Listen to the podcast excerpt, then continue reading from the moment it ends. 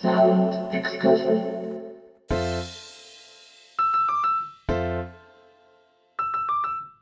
さあ、今夜は、とある秘密の部屋で行われる二人の紳士の会話に皆さんと一緒に聞き耳を立てたいと思います。二人の紳士が所属しているのはディオゲネスクラブ。メンバーはザ・ランドリーズのボーカリスト木村隆之さんとソロユニットアルビーシンガーの小野浩志さんです。先日11月15日にはついに7インチシングルがリリースされたとのこと。当番組ではですね、そんなお二人にあらかじめ質問を用意し、書簡にしたためお送りいたしました。今宵行われる紳士会談では、その書簡を紐解きながらのウィットに富んだ楽しい会話が繰り広げられることでしょう。まあ、秘密の部屋ですからね。本来メンバー以外は立ち入ることができないんですけれども、大丈夫です。今夜この番組にチューンしてくださっている皆様には特別の推薦状が発行されております。どうぞ安心して最後までごゆっくりとお楽しみください。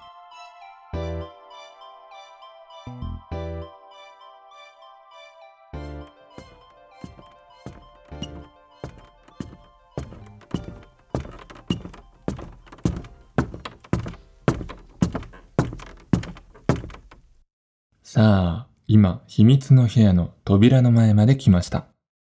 皆さん、ご準備はよろしいでしょうか？扉の向こうでは、二人の紳士がお待ちかねです。それでは、入室いたしましょヒッコリーサウンドエクスカーションをお聞きの皆様、こんばんは。ディオゲネスクラブの木村隆之です。小野講師です。今宵はディオゲネスクラブの秘密の部屋、紳士会談へお連れいたします。小野さん、えーようやく7インチリリースできましたね。えー長かったですよね。なんか、いろいろあったじゃないですか。もう、いろいろありましたね。うん、言え言えれば言いたいんですけどね、そう。まあそこは大人なので言わないですけど、まあなんかでも遅れた分ね、特典というかあのコメントシートとか増えてね、そうですね、すごい有名アーティストの方からうんたくさんのコメントいただいて、優しいですよね、あったかい言葉をね。本当にね、デビューを祝ってもらったような感じで、ありがとうございます。うんすごい感激しました。そういえば、えー紳士会談に質問のお便りが届いてますよ。今日はね、何でも答えちゃおうかなって思ってますけどね。お願いします。はい。でも早速ちょっと読みますね。はい。今回リリースの7インチについて、お二人それぞれが思う各曲の聴きどころを教えてください。なるほど。まずじゃあ1曲目、えーカウントオンミー。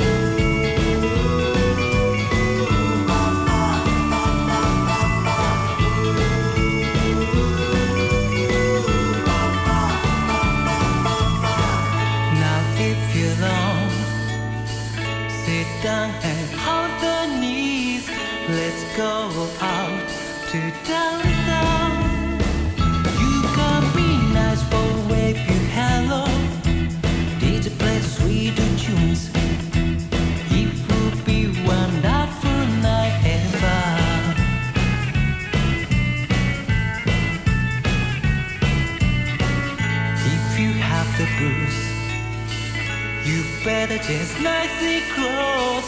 Let's go out to downtown. You got me brand new bumpy side tree. She steps so lightly. It would be wonderful night ever.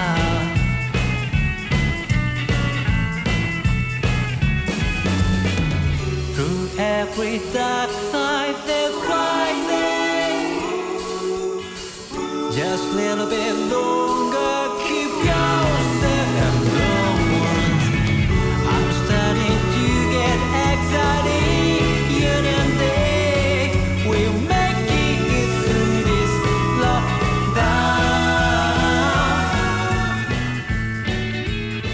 聞きどころはやっぱりね素敵なボーカル素敵なコーラスかな。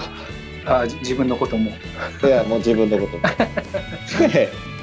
僕正直本当今まで作った曲の中でもかなり上位に入る出来栄えの曲だったりするんですよ。ああそうですよね。いや僕もねいまだにねすんごい回数聞いてますよ。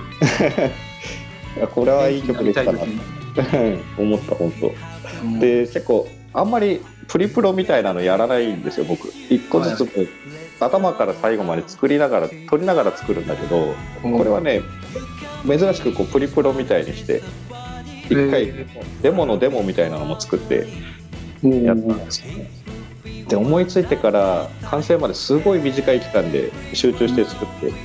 うん。これはね名曲ができたなってもう木村さんにもね LINE で「すごい曲できた」とかって。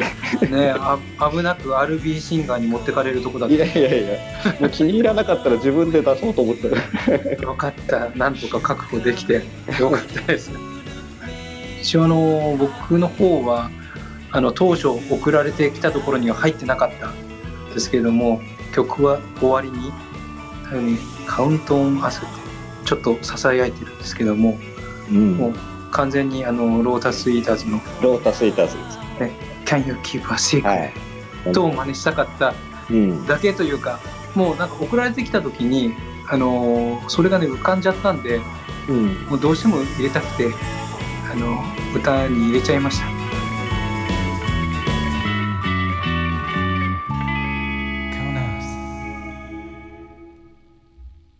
じゃあもうちょっと次の曲の話もしちゃいましょうか。いきますか。ね、B 面1曲目の、えー「Look for the Rainbow」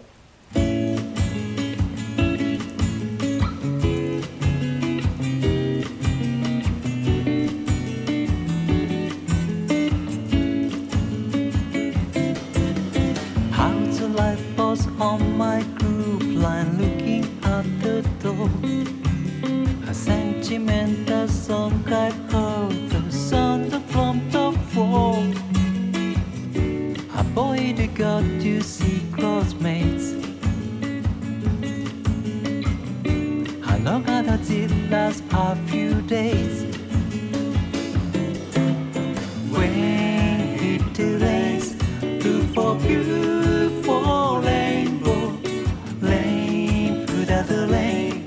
If you want the perfect rainbow. うん B 面に入ってたら嬉しくなるような得したような気分になる曲をね作ろうと思って書いたんですよこれ。でしまっちがコメントの中で書いてくれてたんだけどスタイルカウンシルのオールゴンウェイみたいだってああそう言ってましたよね。書いてあったんですよ。大正解なんですよねこれね。あちょうどスタカンとかあとうん。フリッパーズのコーヒーミルククレイジーあはい。弾いて、ギターポロポロ弾いてた時に作ったんですよ。ねでまあそれをベンワットっぽいスタイルでやったらどうかなと思って、あまあ、やってもみたネオアコてんこ盛りじゃないですか。うんまあそうねあの歌う方としては逆にすごく難しかったですね。どうどのラインで行ったらいいのか。みんなねベン・ワットとか、まあ、本当にトレイシー・ソーンとかそういうのを想像してるだろうなっていうのもあったのでそのねあのプレッシャーが結構ありましたね。なるほどこの曲でも木村さんのボーカルすごいいいと思いますねあの木村さんのなんか軽やかな感じがすごい良いいいなって。まああの基本的には全体的に明るくうん。歌おうっていうのを決めてたので締めっぽくならない感じで、まあ、それがね伝わった伝わるようだったらいいかなと思いましたけどね。もう次の曲いっちゃいます？ねカバーですね。カバうん。ーね、まあ、2曲目ギャングウェイの「Out on the Rebound from Love」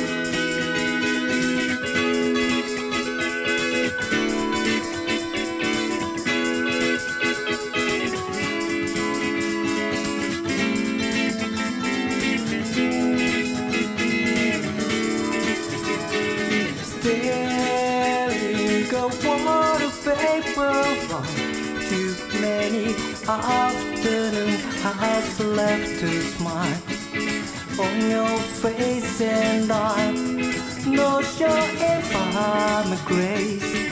Oh, if I'm sorry, falling down, the flavor all left to, give like that. But just one lonely night, burning to dead alive. I'm bound for love. I never thought this would be easy since I never agreed I was there. Just a way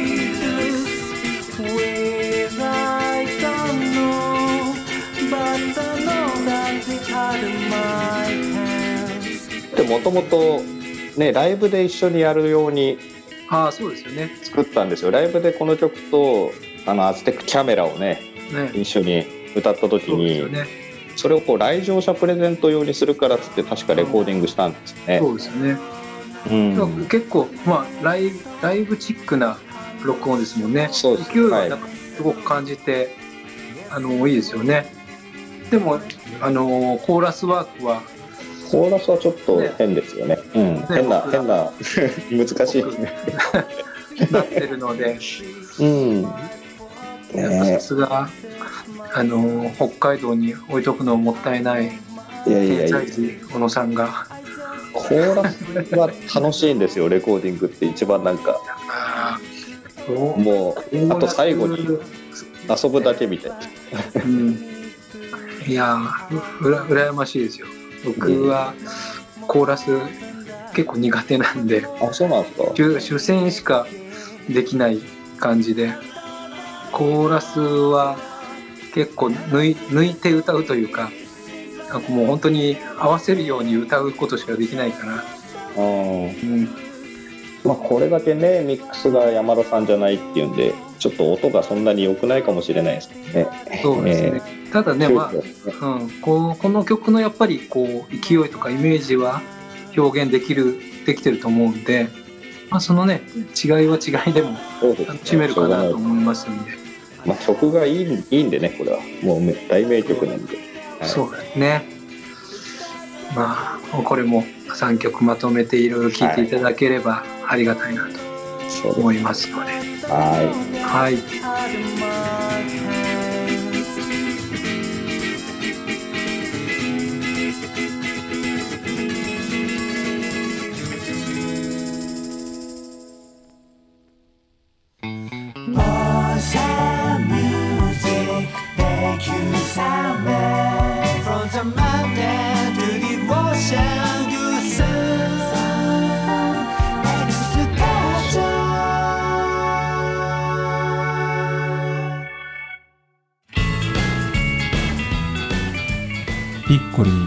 久志がお送りしていますサウンドエクスカーション。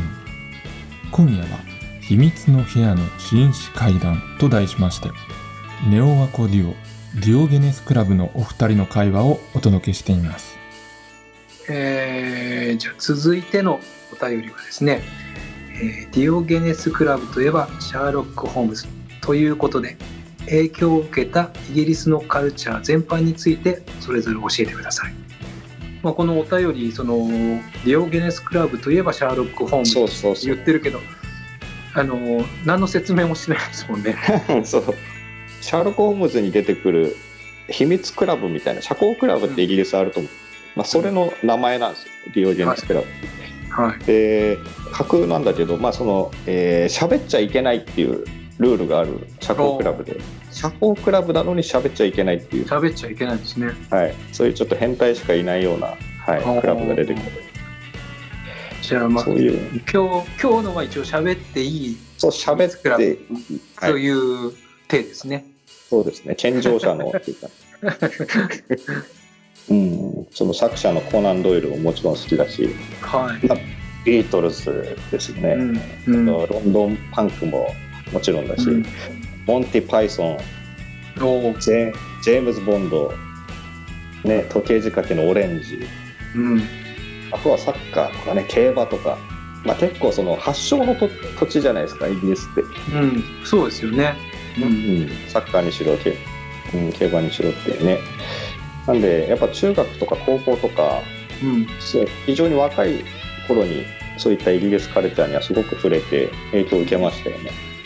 で日本って結構その英国カルチャー好きじゃないですか。そうですよね。ななんであれ好きなんですかね。なんででしょうね、なんですかね。まあ、車も右ハンドルだしねみたいな、うん。なんとかね、そうですよね、うん、そういったちょっと紳士っぽいのっていうのは、うん。で結構日本のカルチャーもそっちをこう参考にしてたりするからそういうのにやっぱハマって、うん、ポップだけどちょっと変わってて。うんひねくれてるっていうような感覚をすごく僕は学びましたね。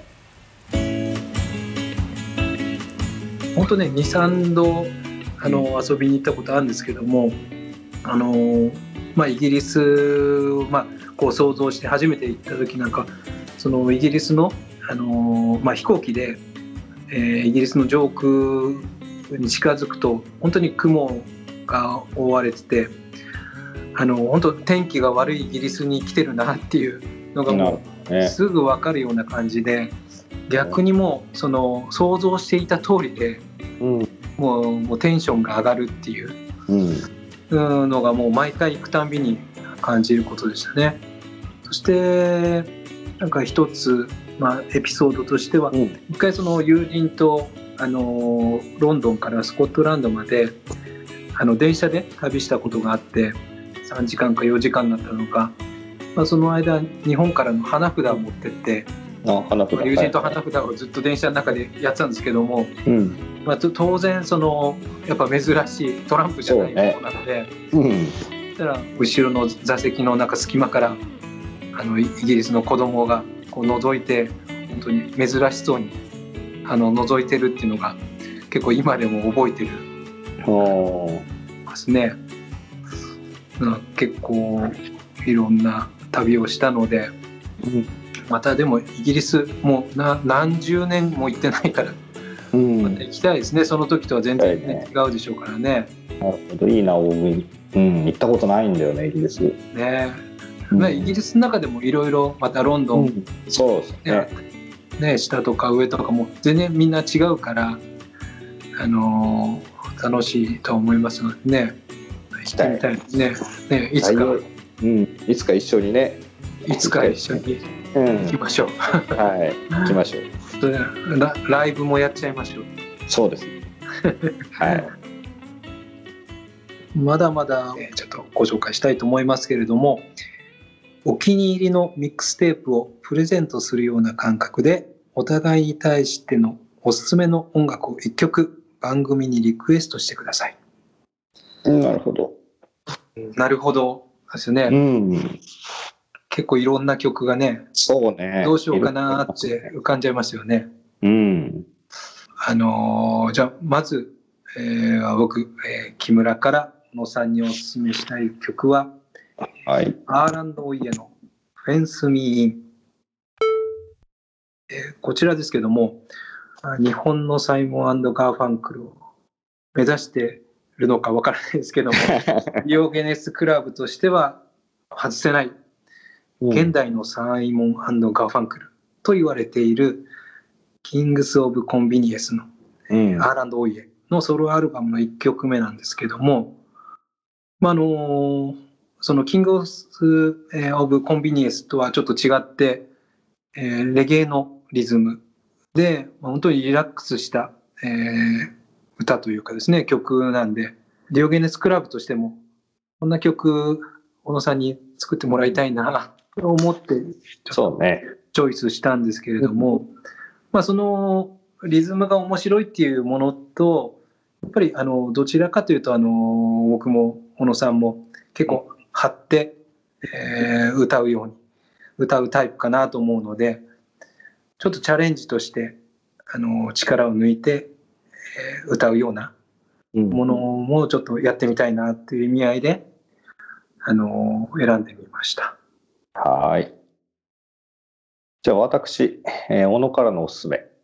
えーえーはいダニー・ウィルソン。ダニー・ウィルソン僕大好きで、うんで意外に難しいですよ。その、そういうのをやろうと思うと。うん一人だとちょっとできなかったんですよね。やろうかなってやったこともあるんですけど。はいはいはい。なんでね、ぜひ、ディオゲネスでダニー・ウィルソンのみたいな曲をちょっとやりたいなと思ってますね。おー。ぜひお待ちしてます。いつも待ってるだけなんだけど。はい、待ってるって。でね、ダニー・ウィルソンの Never, Never Gonna Be the Same っていう曲があって、えーすごいロマンチックでね、うん。えー激メロなんですよね、ももう最初から。で、こう幸せな気持ちになるような、うん。そんな曲なんで、そうね、これがいいかな。僕はね、ディオゲネスクラブとしては、ポジティブで、もうハッピーな、そんな音楽を届けたいなって考えてますんで、はい。いいですね。こう、ね、本当にやりながら方向性が見えてくるっていうのがね。そうですね。こん、ううんん、本当に今回のシングルってすごく、その意識が出たと思うんで、ね。本当この方向性でやって、ね、いければ、ね、いいですね。思います。ということで、どえー私、小野からのリクエストは、ダニー・ウィルソンの Never Gonna Be the Same。では、えーそれでは最後のお便りです。最後にお二人から番組をお聞きのリスナーに向けてメッセージをお願いします。えー僕らのファースト7インチシングル「Count on Me」がブルーベリーレーベルから11月15日に発売になりましたもうお聞きになってる皆様どうですか？楽しんでいてくれてるととても嬉しいです。まだ聞いてない人はね ぜひ聞いてみてください。もう混じりっ気なしのピュアなねポップスが詰まってますぜひよろしくお願いします。よろしくお願いいたします。やっぱみ皆さんあのフルアルバムを期待されてあーそうでするようなので、なるほどね。フルアルバムうん。僕も1曲か2曲ぐらい書かないといけないですね、フルアルバムだと。フルだともう半分でしょう。半分っていうのは。やっぱこうちょっとずつ新しいことにチャレンジしたいですよね。そうですね。うん。いくつになってもこう成長していかないとやっぱいかんのですよ。きっと。頑張ります。いや飽きちゃうし。あとゲストをうん、来てもらったり。呼びたいですね。呼びたい例えば本当に楽器できる人がいい。楽器できるうんアレンジもねうん、任せしたりとか。そうですね。うん。もう外国のミュージシャン呼んじゃいましょう。ね、まあ、コロナ禍だから結構 その通信で何とでもなるじゃないみたいな。あところもあるの？ーこのラジオを聞いて参加してみたいっていう人がいたら、そうそう。ぜひぜひ。メッセージください。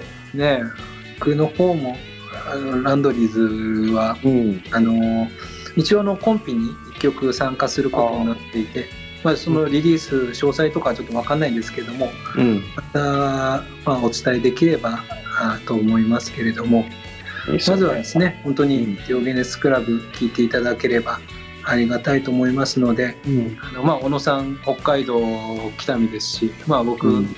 東京ですし、ね、このラジオは長野県ですからね。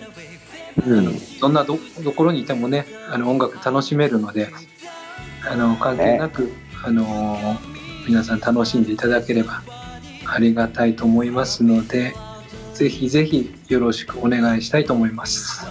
はい。それでは、えー、ヨーケネスクラブの木村隆之と小野講師でした。ありがとどうございますありがとうございました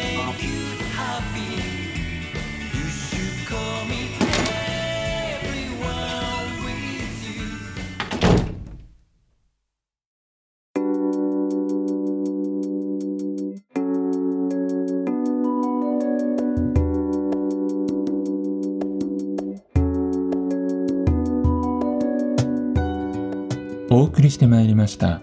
ヒッコリサウンドエクスカーション。お別れの時間となりました。さあ今夜は秘密の部屋の紳士会談と題しましてディオゲネスクラブのお二人の会話をお届けしました。お話の中にもありましたけれどもディオゲネスクラブはですね3曲入り7インチカウントオンミーが好評発売中です。もしまだ手に入れていないという方はぜひチェックをしてみてください。そしてこの7インチなんですけれどもまあ音もさることながらですねやはり僕が気になるのはジャケットデザインですね。このデザインについてブルーベリーレーベルのオーナー中村さんからこんなコメントをいただきました。ジャケットデザインは今回思考を変え、でも自分の好きなものをオマージュするつもりで考えました。大枠はあのトニー・マンズフィールドが在籍していたニューウェーブバンドニューミュージックをイメージして、そこにファンタスティックなスパイスを効かせた感じに仕立てました。そんないたずら心もお楽しみいただけたら幸いです。ということで、なるほどね、そうですね。この表表紙だけではなくて、裏表紙も素敵な何かがあるのかもしれませんね。さらに、ジャケットの内側に目を向けてみますと、こちらはですね、ディオゲネスクラブのお二人を描いたイラストレーターの兄さんによる可愛いイラストが載っていまして、そこにはですね、これはもうシャーロキアンにはたまらないですね、秘密の部屋さながらのディティールがふんだんに盛り込まれています。こちらはですね、今夜の放送の見出し画像としても使用させていただいておりまして、PC やタブレットなどで番組サイトを見ていただくと、大きなサイズでイラストを鑑賞できると思いますので、ぜひそちらもチェックしてみてください。それでは来週も同じ時間に旅をしましょう。ヒッコリーサウンドエクスカーション。ナビゲーターは久野久志でした。バイバイ。